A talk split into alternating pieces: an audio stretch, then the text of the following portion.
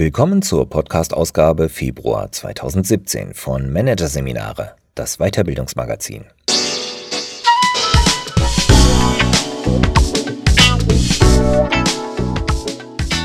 Weitere Podcasts aus der aktuellen Ausgabe behandeln die Themen Verantwortung übernehmen, du darfst und Sandwich Manager, zerrissen und zerrieben.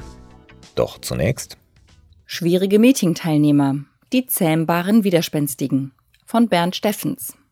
Sie bügeln andere Meinungen weg, reden viel und sagen wenig, nörgeln an allem und jedem herum. Es gibt Personen, die mit ihrem Verhalten Meetings für alle zur Nervensache werden lassen, Aggressionen erzeugen und die Beschäftigung mit den wirklich wichtigen Themen in den Hintergrund rücken lassen. Fünf zugegeben zugespitzt gezeichnete Typen schwieriger Meetingteilnehmer und wie sie in den Griff zu bekommen sind. Der Unzuverlässige. 12.10 Uhr. Seit zehn Minuten heißt es gemeinsam Däumchen drehen. Das Meeting war für 12 Uhr angesetzt. Fünf vor waren auch alle da, bis auf Uwe Unsteht. Erst um Viertel nach kommt er durch die Tür. Sorry, ein wichtiges Telefonat kennt ihr ja, lacht er. Ja, das kennen alle. Nicht das mit dem wichtigen Telefonat, sondern dass Unstet zu spät kommt. Er gehört zur Spezies der Unzuverlässigen, einem speziellen Typ Kollegen, der den Seinen das Leben schwer macht, insbesondere in Meetings ihre Geduld und Kontenance immer wieder auf die Probe stellt. Durch sein notorisches zu spät kommen stiehlt er den anderen nämlich nicht nur Zeit, sondern signalisiert auch, dass er ihnen keinen adäquaten Wert in Relation zu sich selbst beimisst. Die können ruhig auf mich warten lautet die mitschwingende Botschaft. Mit der gleichen Selbstverständlichkeit hält er Absprachen nicht ein, sofern er sich auf diese überhaupt einlässt.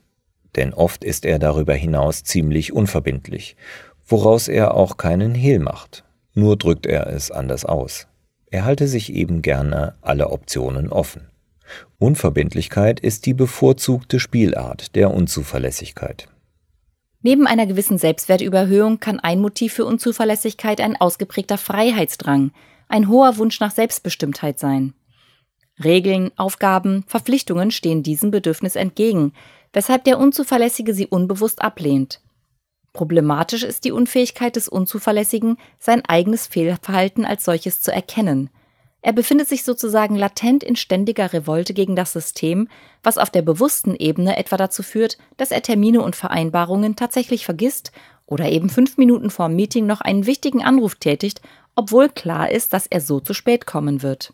Und wenn er dann kommt und dazu auch noch seinen Part mal wieder nicht oder nur teilweise erfüllt hat, also etwa nur zwei der vier Zahlen eruiert hat, die er den anderen Meetingteilnehmern präsentieren sollte, zeigt er kein schlechtes Gewissen, sondern hat immer mehr oder weniger plausible Gründe, weshalb er seine Zusage nicht einhalten konnte, parat, die er selbstbewusst vorträgt.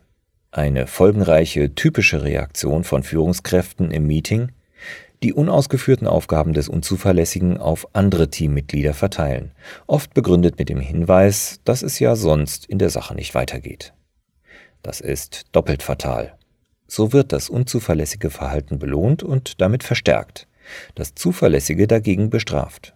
Die Zuverlässigen werden das zu Recht als ungerecht empfinden und eventuell sogar über kurz oder lang selbst unzuverlässiger werden. Daher dürfen Unzuverlässige auf keinen Fall aus der Pflicht entlassen werden, sondern müssen im Gegenteil stärker in die Pflicht genommen und dabei vor allem auch zur Selbstverpflichtung animiert werden.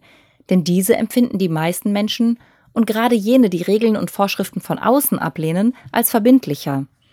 Statt also unstet anzuweisen, die vier Zahlen zu ermitteln, fragt der Meetingleiter ihn dann etwa, bis wann kannst du uns die Zahlen präsentieren? Aufforderung zur Selbstverpflichtung. Müsste bis nächste Woche zu schaffen sein? Unverbindliches Ausweichmanöver, unbedingt nachhaken und festzurren. Uwe, ohne diese vier Zahlen kommen wir nicht weiter. Also, können wir uns darauf verlassen, dass du uns alle Zahlen im kommenden Meeting präsentierst? Für den Umgang mit seiner Unpünktlichkeit ist die gegenteilige Taktik zu fahren. Nicht insistieren, sondern ignorieren. Wobei dazu im Grunde keine spezielle Taktik für den Umgang mit Unzuverlässigen einzuwenden ist, sondern lediglich eine generelle Meetingregel einzuhalten ist. Anfangen, wenn es soweit ist. Egal wer fehlt. Und wenn der Unzuverlässige dann eintrudelt, weitermachen. Meeting nicht unterbrechen, die Verantwortung für den zu spät Komma nicht übernehmen, ihn nicht auf den Stand bringen. So signalisiert der Meetingleiter, der Prozess ist wichtiger als du. Gerade für Unzuverlässige, die dazu neigen, ihre eigene Bedeutung zu überhöhen, kann dies ein wirksamer Impuls für eine Verhaltensänderung sein. Der Nörgler. Die Meetingagenda macht keinen Sinn. Keiner hat sich vernünftig vorbereitet, die Slides sind kaum leserlich, der Moderationsstil passt nicht, der Kaffee ist zu stark, das Mineralwasser fad. Niemand und nichts kann es dem notorischen Nörgler recht machen. Er findet immer Gründe zum Meckern. Machen es ihnen andere recht, merken Nörgler es meistens nicht. Konsequent wird aggressives Potenzial bei anderen freigesetzt.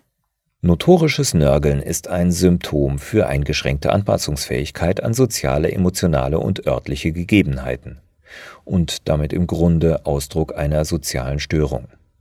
Vor allem aber wirkt es im Meeting ziemlich störend, bisweilen sogar zerstörend, denn leicht setzt Nörgeln eine Kette gestörter Interaktionen in Gang. Richtet sich das Nörgeln gegen eine bestimmte Person, reagiert diese oft mit emotionalem Rückzug. Sie macht sozusagen zu. Darauf wiederum reagiert der Nörgler, indem er noch eine Schippe drauflegt. Anscheinend kommt seine Kritik bei dem anderen ja nicht an. Der macht daraufhin noch mehr zu und so fort. Was das Nörgeln zudem problematisch macht? Nörgeln gehört zu den Verhaltensweisen, die Menschen besonders intensiv spiegeln. Anders ausgedrückt, es ist extrem ansteckend. Wird dem Nörgler nicht Einhalt geboten, kann daher die Stimmung schnell kippen, und zwar so stark, dass es keine andere Möglichkeit gibt, als das Meeting abzubrechen. Eine simple wie effektive Strategie besteht darin, den Nörgler freundlich aufzufordern, einen konstruktiven Alternativ- oder Lösungsvorschlag für das von ihm beanstandete zu machen. Da es dem notorischen Nörgler ums Nörgeln geht, hat er einen solchen in aller Regel nicht. Daraufhin gilt es ihn dann freundlich und unmissverständlich aufzufordern, das Nörgeln bleiben zu lassen. Bei besonders hartnäckigen Fällen ist durchaus ein Kniff erlaubt. Die Aussage des Nörglers aufgreifen und sie weit überspitzen und so, salopp gesagt, ins Lächerliche ziehen. Das kann höchst effektiv sein, kann jedoch auch schnell verletzen, bedarf daher Fingerspitzengefühl und sollte am besten von einem wohlwollenden Lächeln begleitet werden. Idealerweise schmunzeln danach alle gemeinsam über die überzogene Aussage, nicht über den Nörgler. Nun ist aber nicht jeder, der im Meeting einmal nörgelt, zwangsweise ein notorischer Nörgler.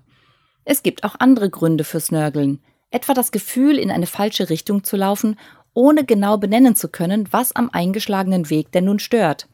Dann wird dieser Weg durch Nörgeln in Frage gestellt.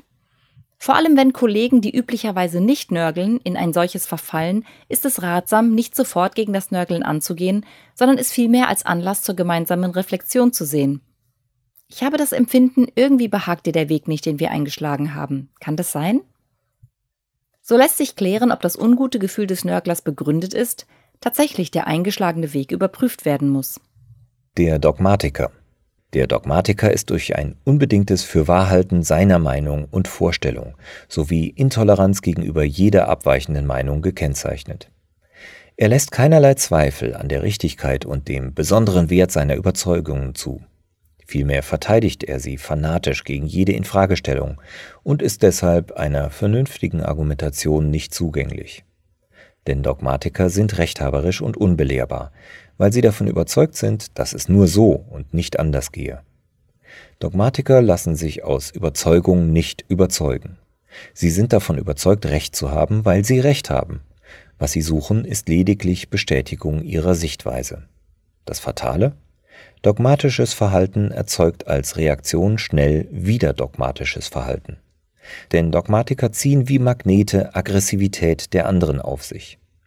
Wer stur auf seiner Sichtweise beharrt, provoziert bei denen, die eine andere vertreten, schnell die gleiche aggressive Sturheit. So arten Diskussionen zum Glaubenskrieg aus.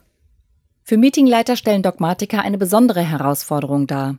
Vor allem deshalb, weil auch sie nicht gegen den Dogmatiker-Virus immun sind, also selbst gefährdet sind, in Dogmatismus zu verfallen, etwa mit einem Machtwort die Diskussion zu beenden und die eigene Sichtweise als die richtige zu erklären. Damit ist dann zwar erst einmal Ruhe gewonnen, aber zugleich auch im Dogmatiker ein erbitterter Gegner fürs weitere Vorgehen, der dieses wahrscheinlich durch Passivität boykottiert. Zudem kann ein solches Verhalten die Gesprächskultur erheblich beschädigen. Gegenmeinungen zu der Sichtweise des Meetingleiters werden künftig seltener oder gar nicht mehr geäußert. Sinnvoller ist es daher im Umgang mit Dogmatikern im Meeting, dem tradierten Weg zu folgen, nämlich dem, die vom Dogmatiker präsentierten Sichtweisen konsequent als faktische Behauptungen zu verstehen. Bei typischen Formulierungen des Dogmatikers wie Fakt ist oder auch Tatsache ist ja das, gilt es demnach nachzuhaken, etwa so. Warum ist das ein Fakt? Oder woher weißt du das? Oder wie begründest du, dass das eine Tatsache ist? Der Dogmatiker wird so dazu angehalten, seine unumstößlichen Wahrheiten zu hinterfragen, wobei er im Idealfall selbst merkt, dass es noch andere begründete Meinungen gibt. Bleibt diese Erkenntnis dann immer noch aus, kann doch noch ein Machtwort gesprochen werden, allerdings anderer Art, ungefähr solcher. Okay, wir haben deine Position verstanden, jetzt erhalten die anderen Raum, ihre Positionen vorzustellen. Ich finde es wichtig, auch die anderen Meinungen zu hören. Der oberflächliche. Was ich dazu denke? Nun, die Meinung meiner Frau, meines Chefs, meines Kollegen ist die das.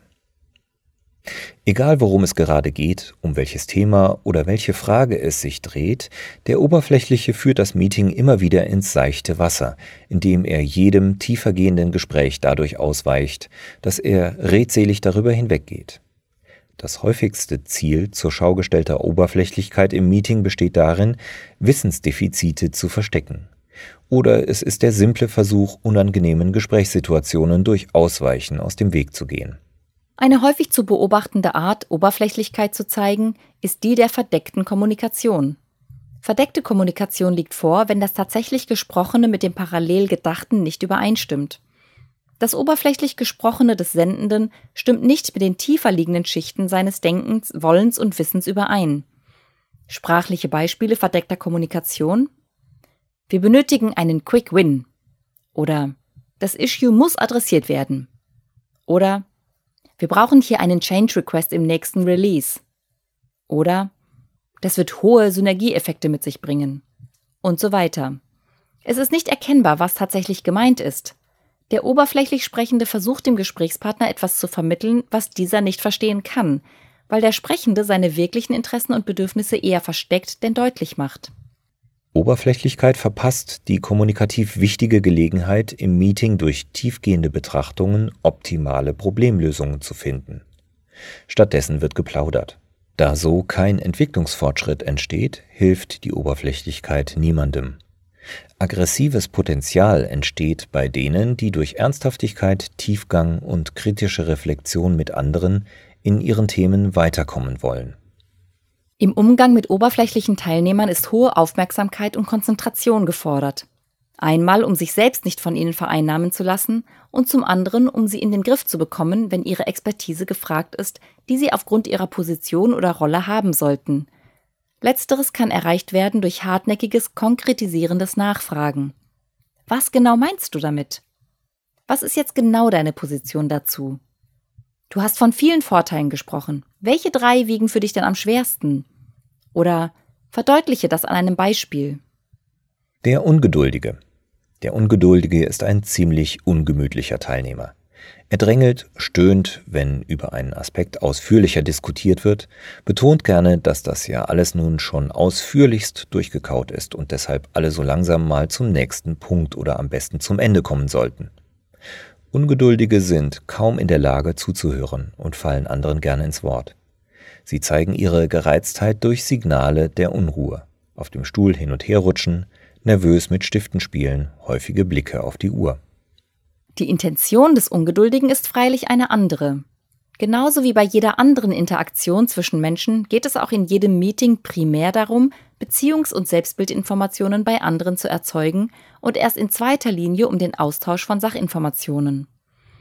Durch seine Ungeduld will der Ungeduldige in der Regel entweder signalisieren, ich habe wenig Zeit, weil ich wichtig bin, oder ich habe das alles längst verstanden, weil ich klug bin, oder beides. Oder er kaschiert durch seine Ungeduld Unsicherheit oder mangelndes Vertrauen in sich selbst und seine Fähigkeiten.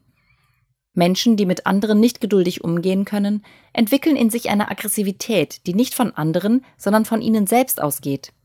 Dadurch können andere Meetingteilnehmer massiv verunsichert werden. Eine einfache Möglichkeit, den Ungeduldigen einzubeziehen, besteht darin, seinem Selbstdarstellungsbedürfnis Rechnung zu tragen, ihm kurz eine Bühne zu geben, auf der er sich präsentieren kann. Und zwar indem er aufgefordert wird, kurz noch einmal für alle die bis jetzt erarbeiteten wichtigen Punkte zusammenzufassen. Das hat oft eine erstaunlich beruhigende Wirkung auf alle Meeting-Teilnehmer. In den Fällen, in denen die Ungeduld nicht aus einem Selbstdarstellungsbedürfnis resultiert, wirkt diese Maßnahme naturgemäß nicht. Denn Ungeduld kann auch ein Fluchtaktivismus sein, der Defizite wie mangelndes Selbstvertrauen und Orientierungslosigkeit ausgleichen soll. Da er sich nicht organisiert, läuft der Ungeduldige seinen Aufgaben nur noch hinterher. Hier hilft nur das Erlernen eines gesunden Selbstmanagements. Ein Meeting ist entweder eine Kooperationsveranstaltung oder schlicht und ergreifend überflüssig. Der wichtigste zu knackende Widerstand in Meetings ist der, die Teilnehmer dafür zu gewinnen, sich gegen Kooperation nicht zu sperren, die Kooperation nicht zu verweigern. Regelmäßig lernen Beschäftigte in Unternehmen, dass es wichtig ist, die eigenen Claims und die eigenen Abteilungen gegen andere abzugrenzen und zu schützen. Diese Haltung tragen sie auch in die Meetings, und die muss dort erst einmal aufgeweicht werden. Das Verhalten der beispielhaft aufgeführten fünf Teilnehmertypen, es gibt durchaus weitere, erzeugt bei den anderen Teilnehmern Aggressionen.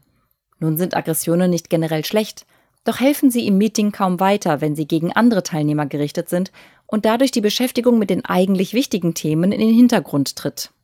Konkurrenzdenken muss durch Kooperation ersetzt werden. Dafür müssen die Teilnehmer bereit sein, alternativ zu denken, also eigene und mehrere andere Positionen in Betracht zu ziehen und nicht adversativ, also für die eigene und gegen andere Positionen zu sein. Nur dann werden Status- und Claimabsicherung, Rechthaberei und Machtspielchen ausbleiben. Aufgabe des Moderators ist es, zu verhindern, dass Verhaltensweisen wie Ungeduld, Oberflächlichkeit, Dogmatismus, Nörgelei und Unzuverlässigkeit den Erfolg von Meetings negativ beeinträchtigen. Dazu ist es auch notwendig, das kontraproduktive Verhalten klar zu benennen und den Betroffenen aufzufordern, es zu unterlassen. Dieser direkte Weg ist sicher nicht der leichteste. Er verlangt vom Moderator einen gewissen Mut und manchmal auch kämpferisches Verhalten. Doch er ist alternativlos. Denn bei den heutzutage zu bewältigenden Aufgaben und den zu lösenden Problemen steht einfach zu viel auf dem Spiel, für uns selbst und für die Unternehmen, in denen wir tätig sind.